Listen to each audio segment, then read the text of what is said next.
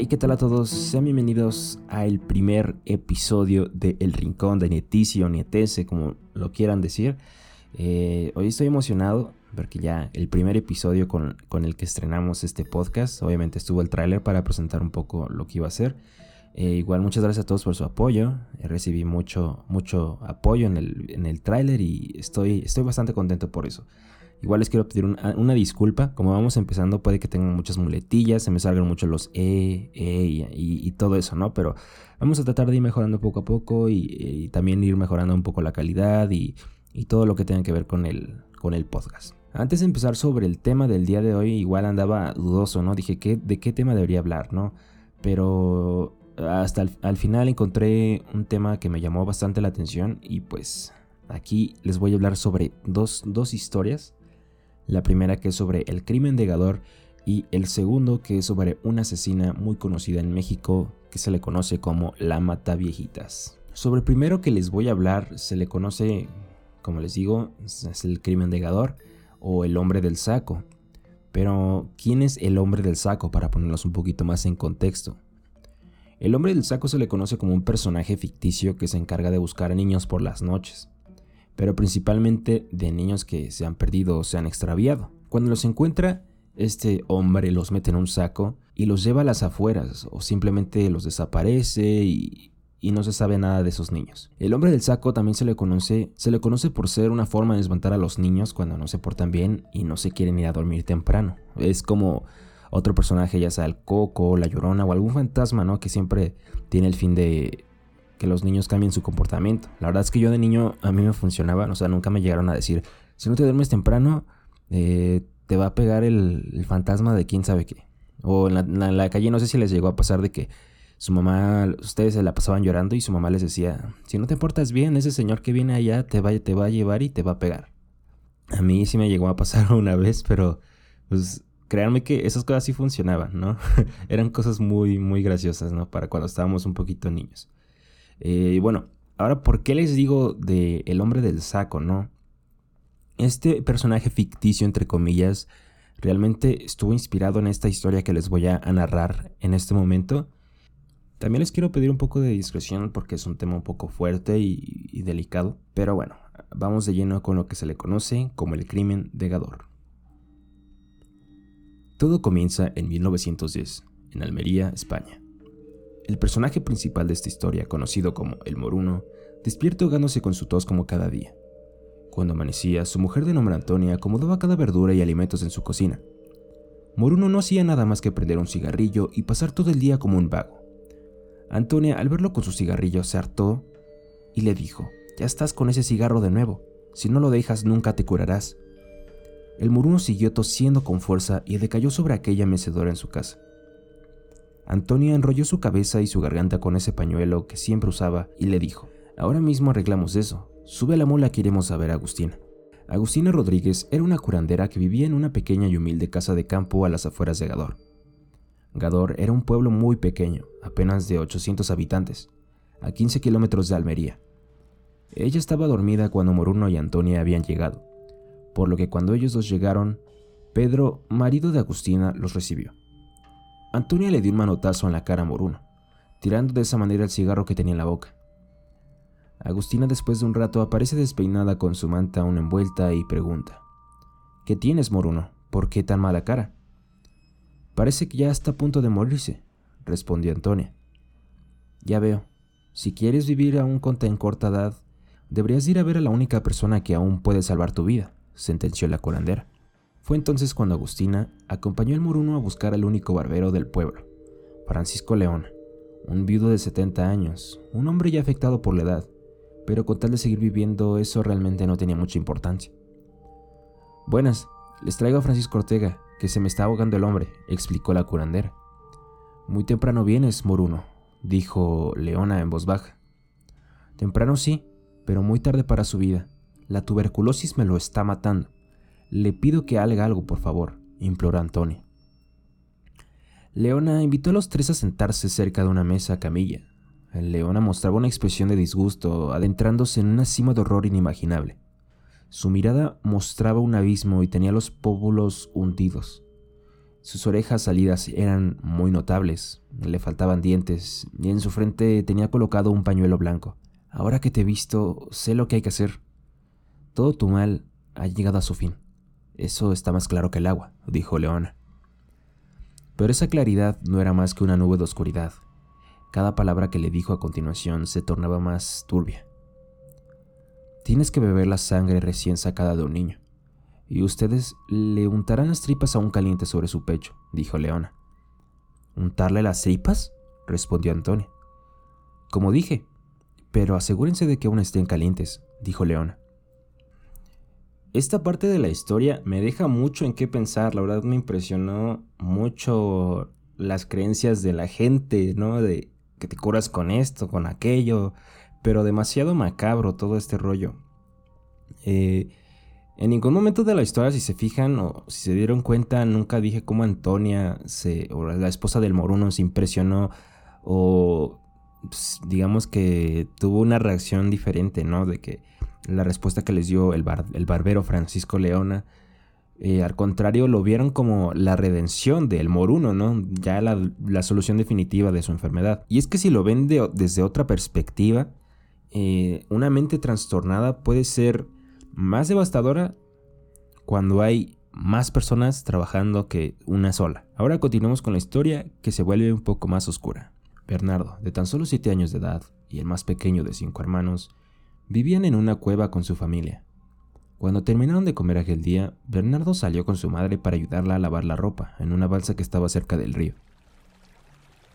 Pasando las 5 de la tarde, Leona y Julio el tonto, que era uno de los hijos de la curandera, lo vio a lo lejos. En ese momento decidieron que iba a ser él. Cuando se acercaron a la zona para buscar a Bernardo, lo único que encontraron fue a ir con otros dos niños de la misma edad, tomando un baño en aquel río cerca de la cueva.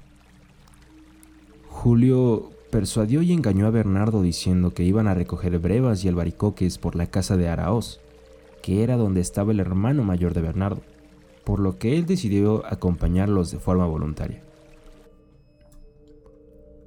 En ese momento, Bernardo sabía que algo no estaba bien, que algo estaba pasando, Dudaba mucho sobre esos dos hombres que estaban con él, por lo que decidió retroceder un poco.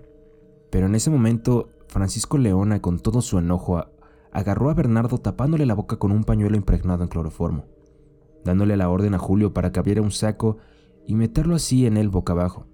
Al caer la tarde, ellos dos iban hasta la casa de aquella curandera, que igual los estaba esperando.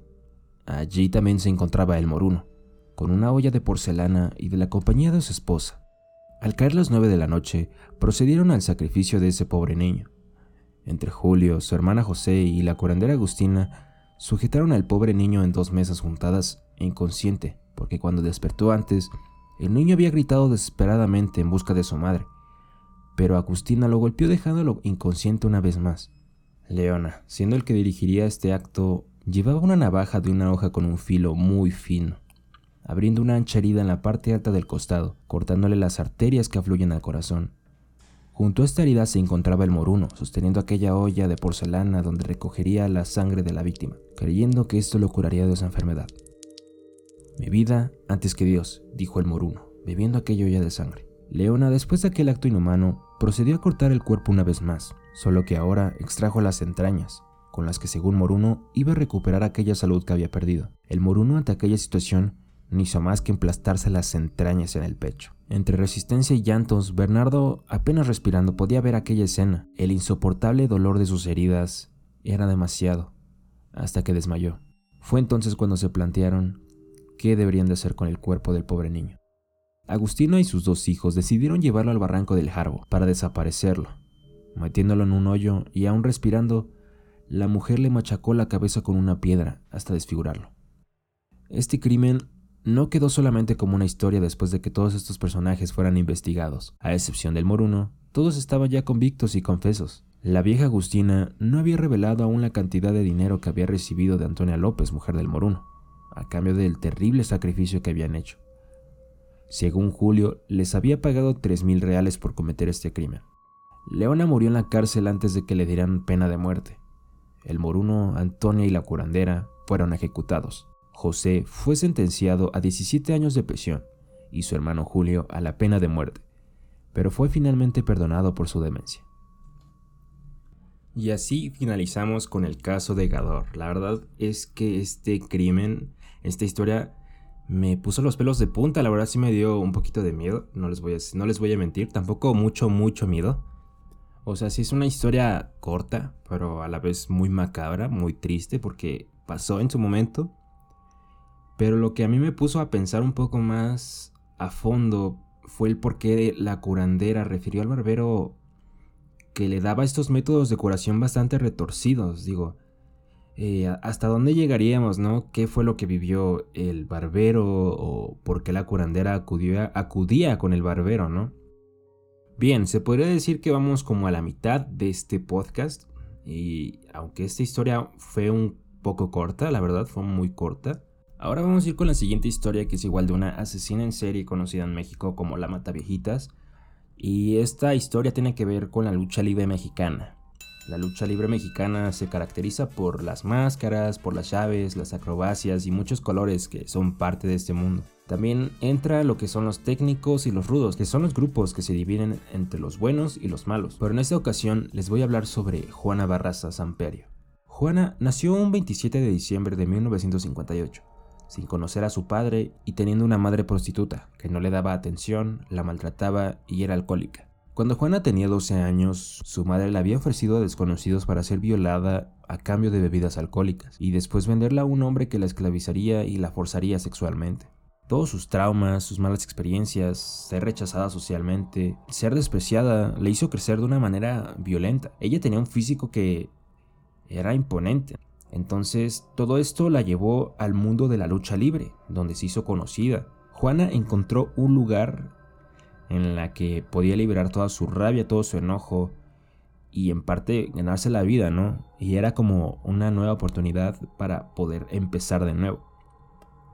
En la lucha libre empezó a conseguir varias luchas e incluso un contrato que le iba a dejar pues su dinerito, ¿no? Todo esto lo hizo bajo el nombre de la Dama del Silencio vistiendo un traje rosa y una máscara que parecía una mariposa. Pero como dice el dicho, en ciertas ocasiones todo lo que sube tiene que bajar. Juana Barraza empezó a tener problemas económicos, no podía mantener a sus hijos, las luchas no le estaban dejando mucho y su desesperación regresó una vez más, dándole recuerdos de todo lo que había vivido en su infancia y de la mano con la muerte de uno de sus hijos por una pelea callejera. En 1995, Juana empezó a buscar el camino fácil en las calles, a través de robos callejeros y en domicilios portando una pistola de juguete. Siguió diferentes actos criminales, hasta que empezó a encontrar cierto amor por la Santa Muerte. Ella era una adoradora de esa figura que personifica la muerte y que es también un principal objeto de culto. Decidió ir ofreciendo un servicio de asistente médica a cambio de dinero, pero sus objetivos principales era poder ayudar y calmar el dolor de solamente mujeres de la tercera edad. Fue entonces cuando durante los años 2002 y 2006, toda esta historia tuvo un giro de 180 grados. Entre 2003 y 2004 murieron 23 ancianas, y las autoridades no podían dar con el asesino, debido a que confundían a este hombre, entre comillas, que podía ser algún homosexual o travesti, debido a las descripciones físicas que tenían las mujeres que sobrevivieron. 17 mujeres de la tercera edad fue el número oficial que se reveló. Buscando más pistas sobre el asesino en serie, las ancianas y mujeres que no fueron atacadas dieron una descripción sobre esta persona, una espalda ancha y un cuerpo con músculos grandes. Después de tantas descripciones, se hizo un busto del rostro, basándose en las descripciones dadas. La policía decidió empezar el operativo en zonas donde había parques, jardines y muchas zonas verdes, que era donde Juana iba normalmente para buscar tener contacto con las ancianas. Y es que Juana, detrás de las autoridades y encubierta en su papel, golpeaba y estrangulaba hasta la muerte a todas estas ancianas, asaltando sus hogares, robando y asesinando a criterio propio, movida por el rencor de su infancia, con la precaución de no dejar evidencias después de estos asesinatos. No fue hasta en 2006, Joel, quien era un estudiante que rentaba un cuarto con una anciana de nombre Ana María, Iba regresando a su cuarto después de la escuela y se encontró con la anciana estrangulada en su cama.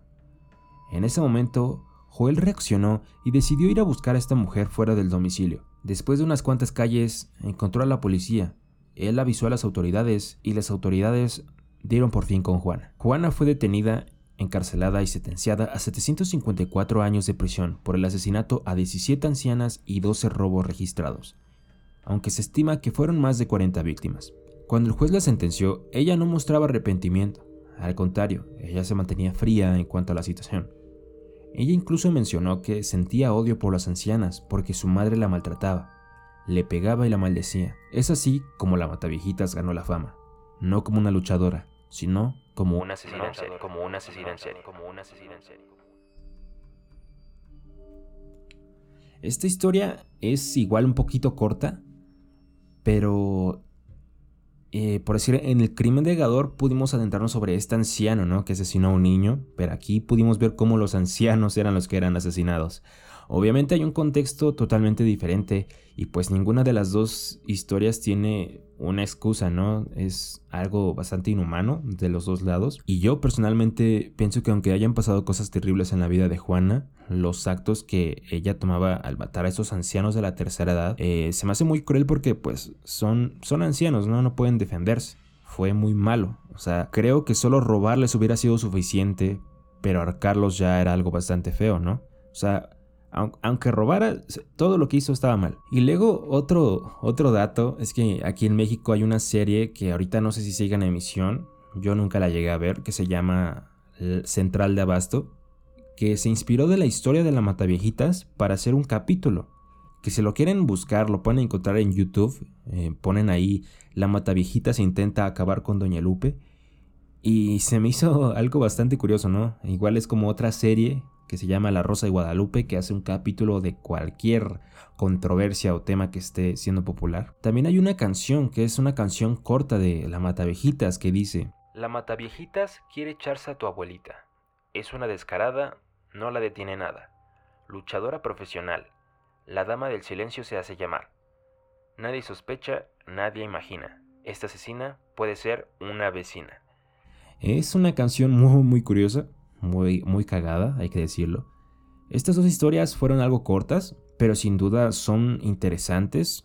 Ahora sí que no, no, a lo mejor no pueden ser muy conocidas y eso es lo que vengo, ¿no? A compartírselas. La verdad no soy fan de estar leyendo sobre crímenes y asesinos cada semana, pero eh, en esta ocasión, como les digo, les, quise compartir estas, estas historias sobre asesinos y, y pues espero que las hayan disfrutado tanto como yo. Y bueno, llegamos al final de este sangriento episodio Iniciamos con crímenes o asesinos seriales. Bueno, asesinos seriales no, porque el primero era más un crimen.